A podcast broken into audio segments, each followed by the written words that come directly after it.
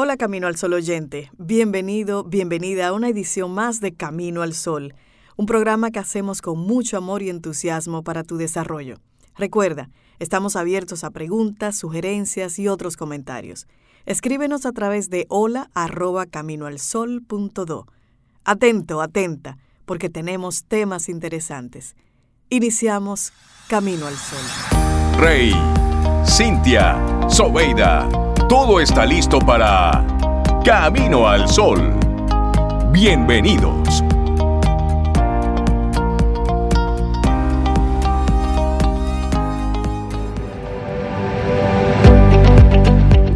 La mejor suerte de todas es la suerte de hacer algo por ti mismo. Douglas MacArthur. Es que lo que sucede es que a veces buscas, buscas, buscas, buscas y, y no, encuentras. No encuentras. Y llega un momento en que tú sueltas. Y dije, ya, no busco más. Y oh, sorpresa. Voilà. Voilà. Ahí aparece. Ahí aparece. Y a veces lo que aparece es Eureka. mejor de lo que tú estabas esperando encontrar. Así es, y esa es nuestra reflexión. Y hay Eso- quienes Eso que acabas de decir. los llaman esos momentos mágicos, esos instantes, esos clics. Son todas esas veces en las que de pronto aquello que soñábamos, buscábamos, estábamos esperando con tanta ansia, sucede de improviso, abrazándonos a la vuelta de la esquina o apareciendo en la bandeja de nuestro correo electrónico.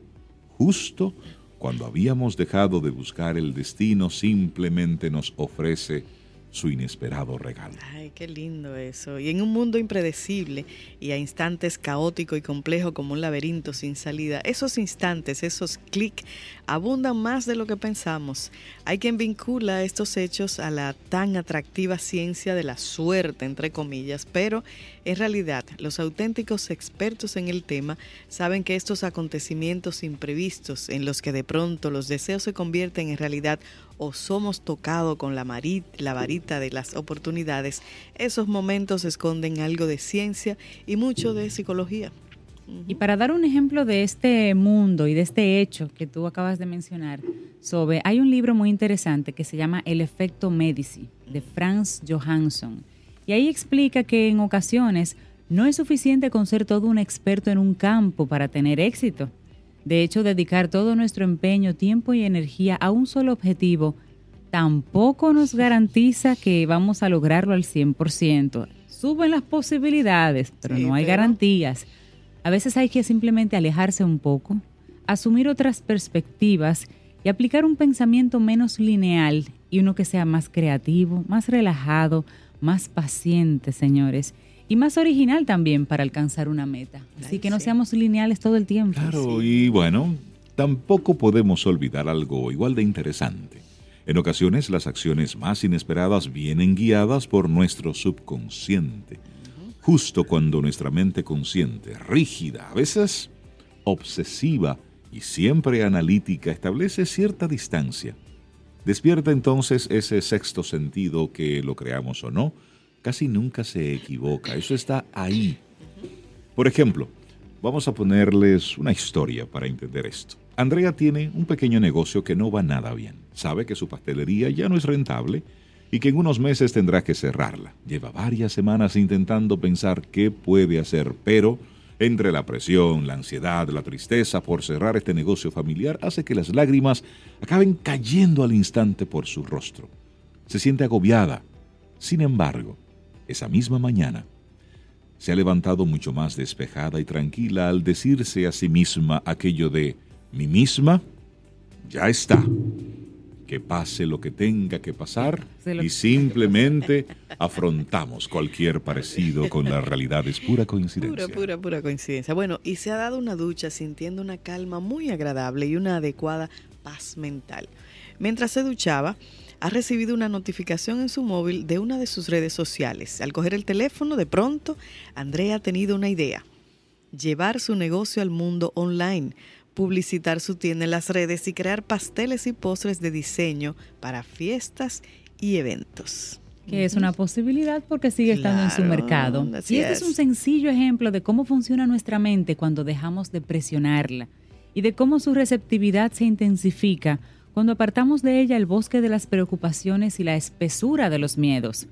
Sin embargo, en este clásico de buscar el momento clic, se ha aplicado otra dimensión igual de interesante en la que merece la pena detenernos también, y es el pensamiento interseccional. Pensamiento interseccional. Explícanos, Rey. Bueno, es que las personas tenemos una costumbre muy común, la de tratar de predecir todo lo que puede ocurrir si hacemos o no hacemos determinadas cosas. Esto entonces nos obliga muchas veces a crear en nuestra mente auténticos documentos Excel. Sí, celdas con celditas y todo, con colores, con números, posición. Fórmulas, todo. y, de, inmediato, de, inmediato vamos haciendo el gráfico al lado. De una vez. Sí, entonces, ¿qué sucede con todo esto? Que nosotros haciendo toda esta, todo este cálculo llegamos a ser un tanto fatalistas.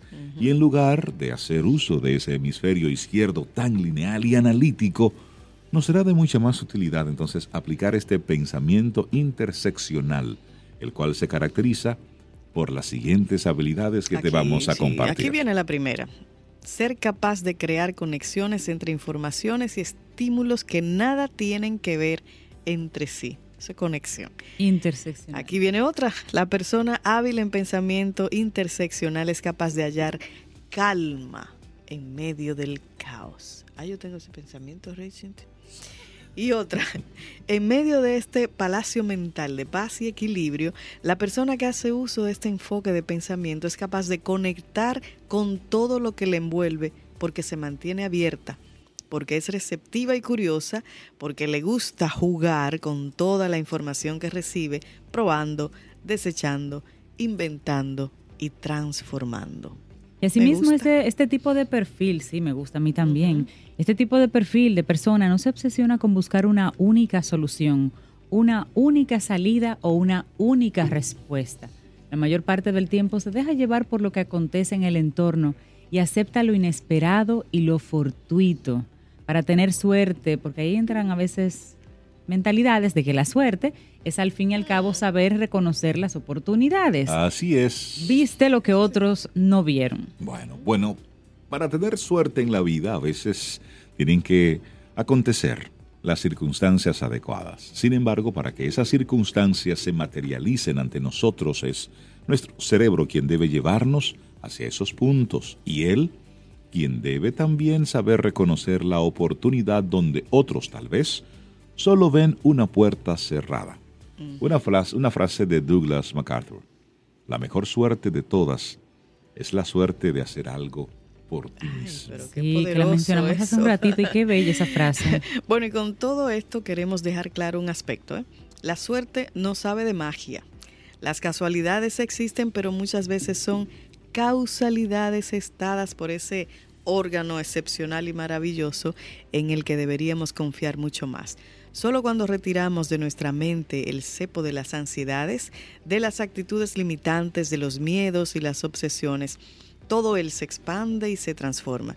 Todo el cerebro empieza a funcionar al 100%, permitiéndonos ser receptivos, dándonos la oportunidad de escuchar a esa voz interna y siempre sabia que a menudo nos guía hacia las auténticas oportunidades.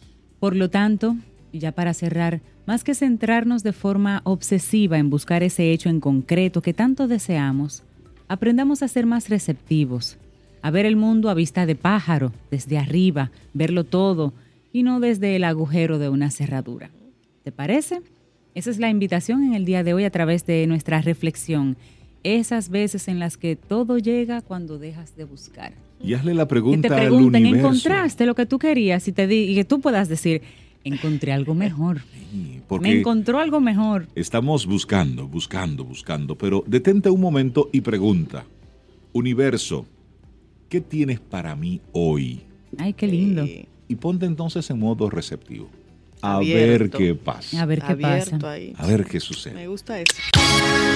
Estás escuchando Camino al Sol.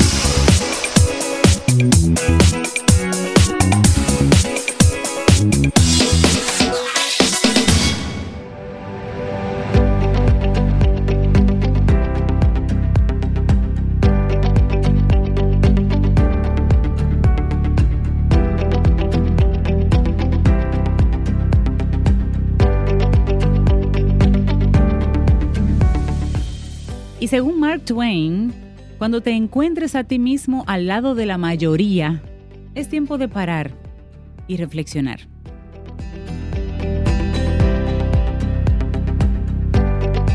Es decir, no seas como Vicente, que va donde va la gente. A menos que sea tu convicción. Lo que hagas que sea por convicción, porque usted cree en eso y lo defiende. Y si alguien le hace una pregunta, usted lo defiende con un argumento contundente. Eso es asumir las cosas con responsabilidad. Le damos los buenos días, la bienvenida a Fénix Pérez, quien viene con pilas recargadas. Fénix, buen día, ¿cómo estás? Buenos, buenos días. Las pilas no sé cómo están hoy. Muy bien. Las pilas sí, como que Sí, estoy... sí, sí. Sí, están tran- bien. tran- sí, estoy por como, así como con el deseo como... Como ¿Cómo de, qué? como de sentirme mal. ¿Y por qué? Ah, Yo no sé. Ah, pues da- date el permiso y listo. Ah, bueno, sí. ¿Pero por qué? Porque te Sí. sientes demasiado bien. Como, como, como frágil. Como Ah, frágil hoy. frágil. Pero bien, bien, se vale, tú sabes. Claro. Se Oh, vale. claro. Se Un vale. Y, estado- y- y yo sé que son las emociones.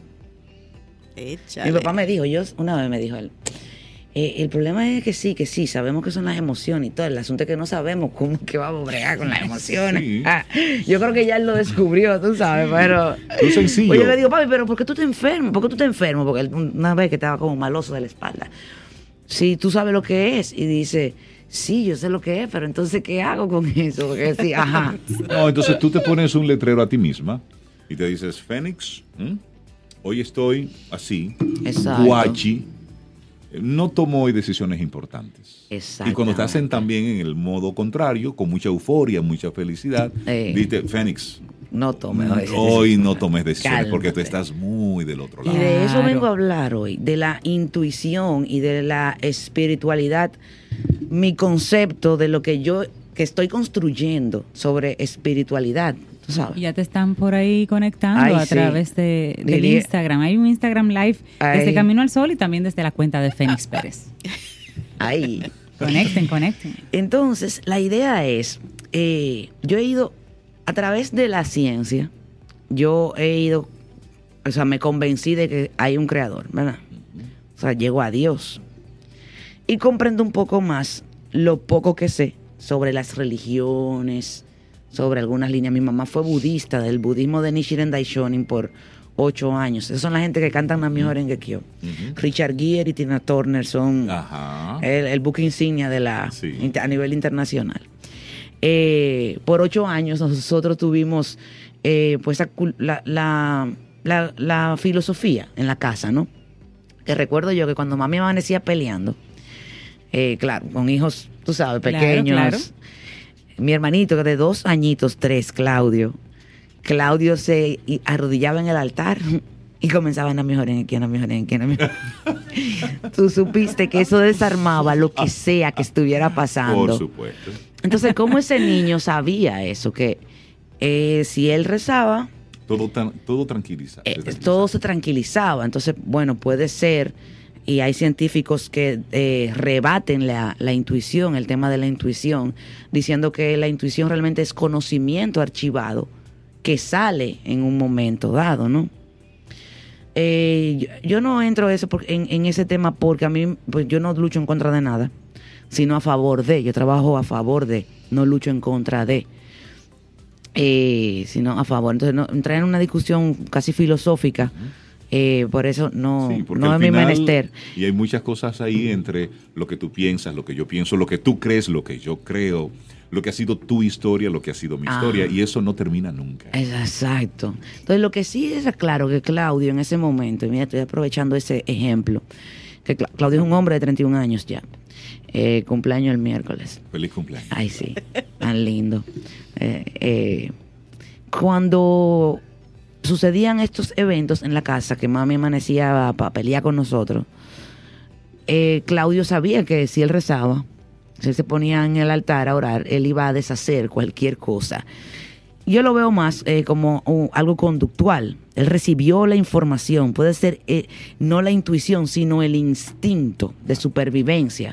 Vamos a evitar aquí. Si hago esto, esta es la respuesta. Exactamente. Entonces, claro, hay una parte cognitiva. Claro. Tal vez él recibía la información, o sea, él, él recibió algún tipo de refuerzo de parte de mi mamá cuando él se sentaba a orar. Y él veía, ah, mira, mi mami se pone contenta cuando yo me le tiro en las piernas cuando ella está orando. Entonces, por lo tanto, él asociaba posiblemente a nivel cognitivo, Claro. conexiones neurológicas, él asociaba el estado, ¿verdad? El estado de paz con el altar. Entonces, si aquella no está en paz, yo me pongo en el altar, tal vez la traigo.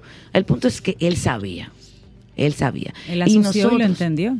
Ajá, y nosotros así sabemos muchas cosas, muchas cosas, y recibimos la información. Y cuando se trata del instinto eh, de supervivencia que nos cuida el cuerpo y cuida nuestra prole, nuestros hijos, eh, es mucho más fácil obedecer, ¿no? Eh, sobre todo cuando hay una emergencia. Si hay un accidente o usted se va a caer, por alguna razón usted sabe qué es lo que tiene que hacer. Dice, wow, yo no sabía. Ah, Hay casos de personas que no son médicos que le, que le perforan la tráquea a alguien en un restaurante porque se trancó. Sí. O sea, ah, que lo vio en una película, que lo que sea, pero ¿cómo sabía dónde perforar? Y ahí no está trabajando desde la conciencia, él está simplemente en un modo, si se quiere, El hasta instinto, automático, eso es instintivo. Sí. Obediente. Exacto, está ejecutando, es como si fuera una herramienta. Exactamente, como el caso que se publicó, lo mencionó papi, yo siempre uso un ejemplo que yo vi en el programa, aunque usted no lo crea, pero papi comentó de un caso más reciente, de una mujer que levantó un vehículo para sacar su bebé. Ah, sí. Una mujer de poco peso levantó una tonelada, mil libras, para sacar su bebé de abajo. O sea, ella no pensó, dije, vamos a ver si, tú, No, y la si yo fuerza, ¿de puedo. dónde sacó esa fuerza? Ella no lo calculó. Por- Ella, y la sacó de algún sitio. Claro, es una composición química y el cuerpo responde, pero si ella lo entra a eso, en la parte racional, No sucede. No sucede porque dice imposible que yo cargue eso, no cargo yo 20 libras haciendo bíceps, voy yo a cargar un carro, tú sabes. Entonces no, no le puede poner la razón. Y Einstein decía que la intuición es un don sagrado que nosotros recibimos. Y la- el razonamiento, la capacidad de razonamiento es el servidor de esa intuición. Y él, ¿por qué lo decía? El científico también puede, se puede identificar con esto el atleta, se puede identificar con esto el escritor o la escritora, se puede identificar con esto quien trabaja con creatividad. Tú recibes la información, los mercadólogos, tú recibes la información y tú sabes lo que tienes que hacer. Entonces, ¿qué hace la razón? La razón dice, ok, esto es lo que hay que hacer, ¿cómo lo voy a hacer? ¿Le da curso o no? Exactamente. Entonces Einstein dice, óyeme, pero lo que decía Newton de que somos onda partículas, eh, onda partícula, eso es así. ¿Cómo lo explico? Ahí entra el, razonamiento. Pero él ya sabía por intuición. ¿Cómo lo sabía? Bueno, no sé cómo lo sabe. El punto es que en la calma de alimentar una vida espiritual, tú recibes, estás en una condición de poder recibir más limpiamente y de principalmente de obedecer la intuición. ¿Mm? Cuando Newton estaba debajo del árbol, esa famosa leyenda de que él estaba debajo del árbol y él vio la manzana caer y ahí él supo. O sea, él no pensó que quizás tal vez, él supo que algo alaba a la, a la manzana, a la tierra. Que había una fuerza de atracción, él lo supo. Entonces el razonamiento entra para explicarnos eso, cómo yo bajo eso, para que estos científicos también me crean lo que ya yo sé, él lo sabía. Entonces, en ese momento de contemplación, en ese momento de calma mental, en ese momento de tener el pensamiento descontaminado, él recibe la información, porque el cuerpo es una antena. ¿Mm? Y nosotros somos de agua, porque el agua es ondulatoria y nosotros recibimos la información a través del agua. Bueno, el punto es que la, la bulla de la ciudad, ur- este urbanismo terrible, ¿y ¿Agua? qué es ¿Tú esto? estás hablando de Agua. Llegándote una agua. señal. Y Te estamos dando una señal por ahí. Exacto. El Eh, universo manda los Exacto. efectos Esa es la señal nueva. Esta es la señal nueva. Entonces, sí. en esa, eh, al cultivar eh, un espacio tranquilo para nosotros entrar en un estado de contemplación, podemos comenzar a limpiar, a calmar la mente. La mente es loca. La mente es loca, la mente de por sí anda siempre loqueando y siempre buscando problemas. Y si además usted tiene algún tema de adicción a, tener estrés, adicción al estrés, cuando usted se calma, ella comienza a decirte, no, no, no te calmes, que tú, hay que pagar la luz, tú pagaste la luz. El plástico de la tarjeta se te va a acabar. Mira, Eh, y, se- y la, y la puerta está cerrada. eh, y la puerta está cerrada. Tú- y esos trates que están en la cocina. Fulano no fregó. Friega, friega. Exacto. Ay, Dios mío, yo dejé un, unos chores en remojo. Sí, comienzan a. La mente comienza- Ayer yo comienza- salí, ay Dios mío, dejé a Lía trancada en el baño. Me quedé como... Pero no. No, ah, so- somos adictos al estrés. Y cuando no le damos, cuando hay un día tranquilo, que no tenemos ese estrés, el cuerpo tal vez te perdona ese día. Pero al segundo día, dice que tampoco hay estrés, dice, no, ¿cómo No, que no. hay estrés? Vamos- vamos a provocarlo. No, no, exactamente, hago una llamada, o sea, eh, dame mi sustancia, dame mi cortisol, dame mi adrenalina al nivel que tú me tienes acostumbrado, te lo pide. Y eso, se, eso tú lo logras, entonces el cuerpo te lo pide y entonces el cuerpo te, le invita a la mente y le dice, tráeme pensamientos, vamos, vamos. Y cuando, y cuando vemos esa calma en otros, pues sacamos de inmediato la, la cultura popular. Ajá. Agua mansa, Dios líbrame. Ay, sí. Ya lo sabes. Cuando ves. Ay, a mí me han dicho calladito mucho eso. ahí, pero eso con la música por dentro. Con la musiquita por dentro. Ah, sí. Esos son lo malo, Así, señores. pues Ay, el punto... lo dicen. El punto es ese, que, que nosotros eh, tenemos, yo los invito a que trabajemos hacia un alimento espiritual, hacia crear un espacio diario, es algo que, en lo que yo me estoy entrenando. O sea, yo he meditado, y visualizado, guiado, no guiado, de todas las formas. Eh, y ahora estoy en una nueva etapa, ¿no? Ese espacio de tranquilidad. Al principio es una locura, porque esa cabeza, pero poco a poco comenzamos nosotros a controlar la cabeza. La disciplina, la constancia es importantísima en ese proceso. Exactamente, para poder recibir la información de la intuición. O sea, o para mí Dios me habla a través de la intuición en muchas de, la- de las ocasiones. Me va diciendo, eh, haz esto, haz aquello no lo haga. Es que cuando tú estás en modo recepción, tú comienzas a ver respuestas, Exactamente. donde en otro momento, pues simplemente son cosas que pasan desapercibidas.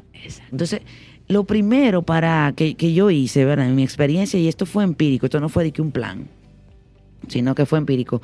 Cuando yo comencé a trabajar con los 21 días sin quejas, ¿no? Que yo comencé a trabajar eh, con, con mi toxicidad en el pensamiento y comencé a limpiar, a limpiar, a limpiar, a limpiar. Eh, ahí, que ya yo dejo de quejarme, que yo dejo de ser la víctima, que voy dejando poco a poco, porque desmontar el rol de víctima, señores, o sea, eh, mi Es rol una de posición víctima. cómoda. Sí, pero que yo no me daba cuenta. O sea, mi rol de víctima llega a un punto de que yo, aún en este tiempo, hace pocos días, yo ta- estaba en un rol de víctima y, y- y yo no me estaba dando cuenta. Ella está estudiando conmigo, ella estudió coaching, todo, estudió PNL. Ah, mira, mira lo que estás sabiendo, Mi- aprendiendo ahora. Ajá, hay que hablar, hay que cambiarle la forma de decirle a Feni para que para ella va a creer ahora que, que ella puede. su- No, quítale eso. Bien, entonces, cuando yo comienzo a limpiar el pensamiento, con mi percepción comienza a cambiar. La gente comienza a ser menos mala para mí. Y la gente también comienza a ser menos buena. O sea, comienzo a darme cuenta, en realidad, tú sabes, como de que es Exactamente, porque uno de los focos que yo trabajo, yo trabajo seis vértices principales en, en, el, en estos 21 días, es el autorreproche. Entonces, cuando yo me autorreprocho, yo bloqueo cualquier tipo de, de, de posibilidad hacia el crecimiento, porque yo, no, eso soy yo, que soy, que soy así mal pensada. No, recibe de tu intuición, no te quieres... eh, eh, no quieres ir a tal lugar. Entonces yo digo, no, no quiero ir a la playa con, no quiero ir a la playa con, y, y no quiero ver gente. Pero para eso, mi mente oye lo que hace. Sí, porque es que fulano es muy chismoso y eso no te conviene.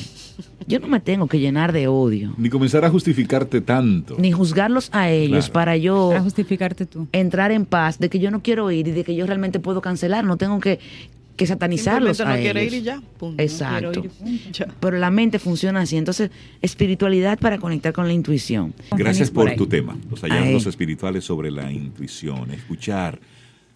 Orar es dar gracias, es pedir, pedir, pedir, pedir. ¿Y cómo escuchamos? Bueno, pues meditando y haciendo silencio. Ahí es donde entonces Dios nos Calmando. habla. No socializando con los pensamientos. Exactamente, simplemente ponernos en, en modo recepción. Así es. Y ahí comienzas, comienzas a recibir y mantenerte en estado de recepción sin juzgar. Simplemente deja que las cosas lleguen. Deja que fluya. Deja que y si te resuena, si te vibra, bueno, pues ya tú sabrás qué hacer con ello. Fénix, que tengas un día espectacular. Gracias por tu tema, Fénix. So. I so- I so very love you, baby. yo, yo creo que yo... Nosotros a ti también. Sí. Bueno, muchísimas gracias. Muchas gracias. Lindo día, Fénix, para ti. ¿Quieres ser parte de la comunidad Camino al Sol por WhatsApp?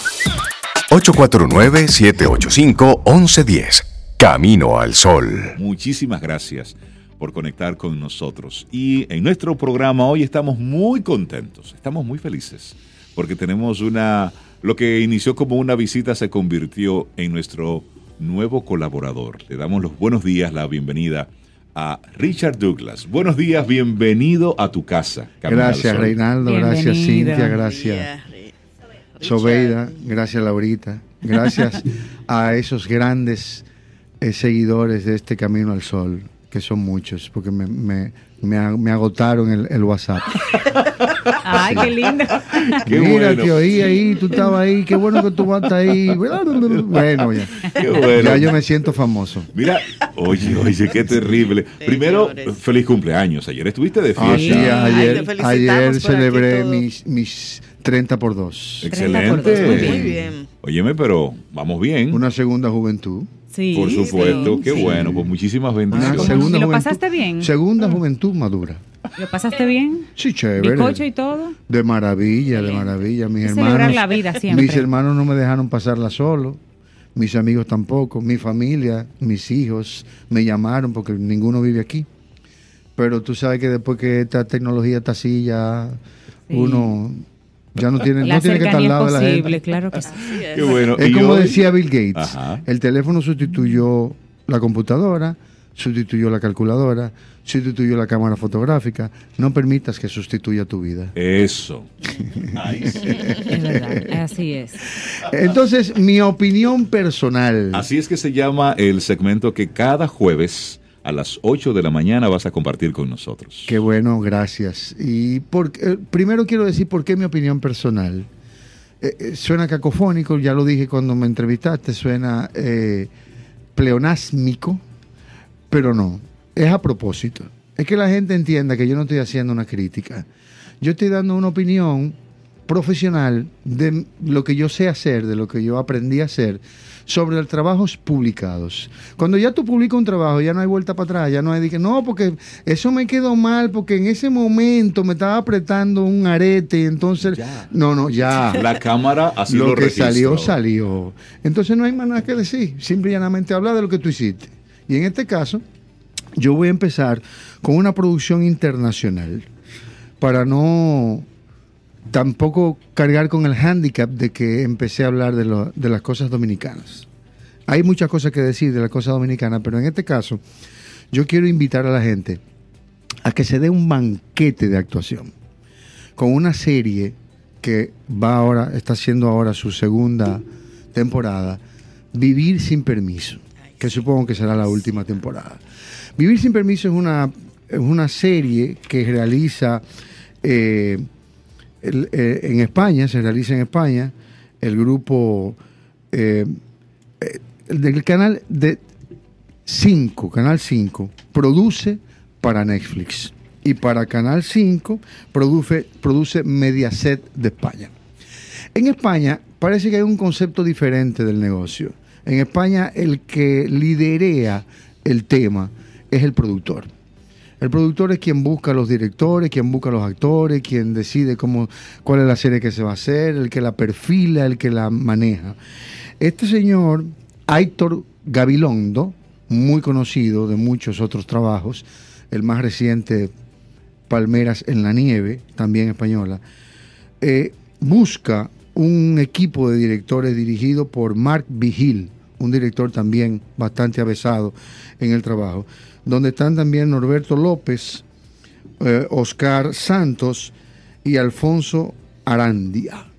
Estos, este equipo de directores maneja el trabajo de la serie después que tienen un guion, un guion que fue escrito por Manuel Rivas y también perfilado por el propio Aitor Gabilondo. E, este guion produce una, una, una idea y esta idea entonces ellos la llevan a su realización, contando con la participación de un actor que se llama José Coronado, que hace el papel de Nemo Valdeira. Esta historia es de un señor que ha hecho negocios, que ya los tiene eh, solidificados en materia legal en, en, en España, pero que fue un narcotraficante. Y, y ya, pero ya tiene el negocio tan, tan bien manejado que ya no es un narcotraficante, es un empresario. Un empresario. Un empresario de Lo va mucho. limpiando. Limpiando, y limpió muy bien. Entonces, este hombre además, dentro de la trama, su problema básico es que empieza a sufrir de Alzheimer. Y el tipo se le van las cosas. Va olvidando. Y, y va buscando y va. Él tiene sus mecanismos para recordarlas y busca hasta el final su mejor mecanismo. En esta segunda parte, ya yo la primera parte la critiqué. En esta segunda parte hay una riqueza actoral con los actores Rubén Zamora y Patrick Criado y una señora actriz que se llama eh, Leonor Waitling. Estos tres personajes dentro de la trama hacen un grupo de mexicanos que va a visitar a este español. Tan, tan, tan buenos. que parecen mexicanos. Ellos son españoles. Son los tres, son españoles. Y parecen Son mexicanos. unos No, no, no, es que tú no puedes creer que son españoles. Porque eh, imagínate un español decir Galicia, es normal, ¿verdad? Sí, Claro. sí, sí. Ahora imagínate, imagínate un mexicano decir, es que estamos en Galicia, güey. Wow, Un español Un haciendo eso, español haciendo sí. mexicano. Es que aquí en Galicia, güey. ¿Y qué fue?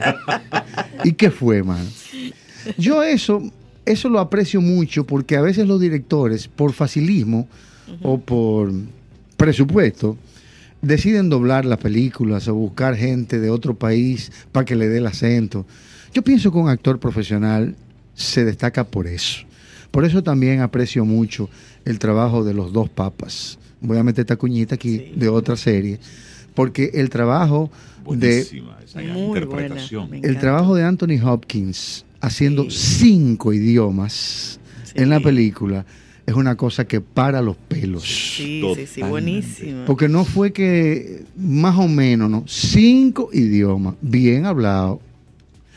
Pero el caso de Lawrence Phoenix, eh, el que hace el Papa Francisco, que habla como un argentino Sí. Y habla español como un argentino, eso es una cosa impresionante. Deberían ocuparse de crear todo eso. En Vivir sin Permiso, en la segunda parte, también aparece eh, Alex González, que es un buen actor venezolano joven, dinámico, que también está en otras series, muy bueno. Y aparece un señor que se llama Luis Saera, que a todas luces parece un actorcito que está ahí, que hace de malo. Ay, no. El tipo se ganó el Goya. Es un actor asasasasasasazo. Bueno, que se crece, que crece la escena, que crece el personaje, que crece la serie. Si ustedes quieren darse un banquete de buena actuación, mi invitación es que vean Vivir sin permiso por Netflix. Invitación que yo la acepto, porque hace unos días yo estaba ¿qué voy a ver en estos días? Y voy a conectarme con Vivir sin Permiso. De hecho, a través de, de Instagram hay algunos Tírate de- desde, la que están primera, desde la primera temporada. Sí, sí, sí. A mí, a mí me gusta verla así, Tírate la completa, Desde que es ese- buenísima. desde ese inicio. ¿Tú no, te, tú no te puedes dormir. Tienes que seguir ahí, ahí, ahí, fin de semana, para, para ver esa serie. ¿Ya? Y tú estás haciendo un pedido muy especial de una canción. Sí, sí, sí. Pero ¿y Porque qué- qué esta, tema, esta, esta, dicen? esta, esta sección o esta opinión no tiene ningún sentido si tú no usas las, eh, las, las herramientas necesarias para demostrarle a la gente que tú sabes de actuación. Para mí la mejor actuación del mundo, que está inclusive ins- inscrita en los libros y se usa para dar clases de actuación en Estados Unidos, es la actuación de Al Pacino que se llama El llanto ahogado en El Padrino 3. Al Pacino que ayer su novia lo dejó Sí. por tacaño. No Sí. Sí, ella lo dejó. Ay, Dios mío. Y dice, pero por tacaño te estoy dejando. Esperamos que todo este contenido haya sido de tu disfrute y aporte en general. Recuerda nuestras vías para mantenernos en comunicación. Hola arroba caminoalsol.do. Hasta una próxima edición. Contigo hoy. Contigo siempre. Camino al sol. Camino al sol.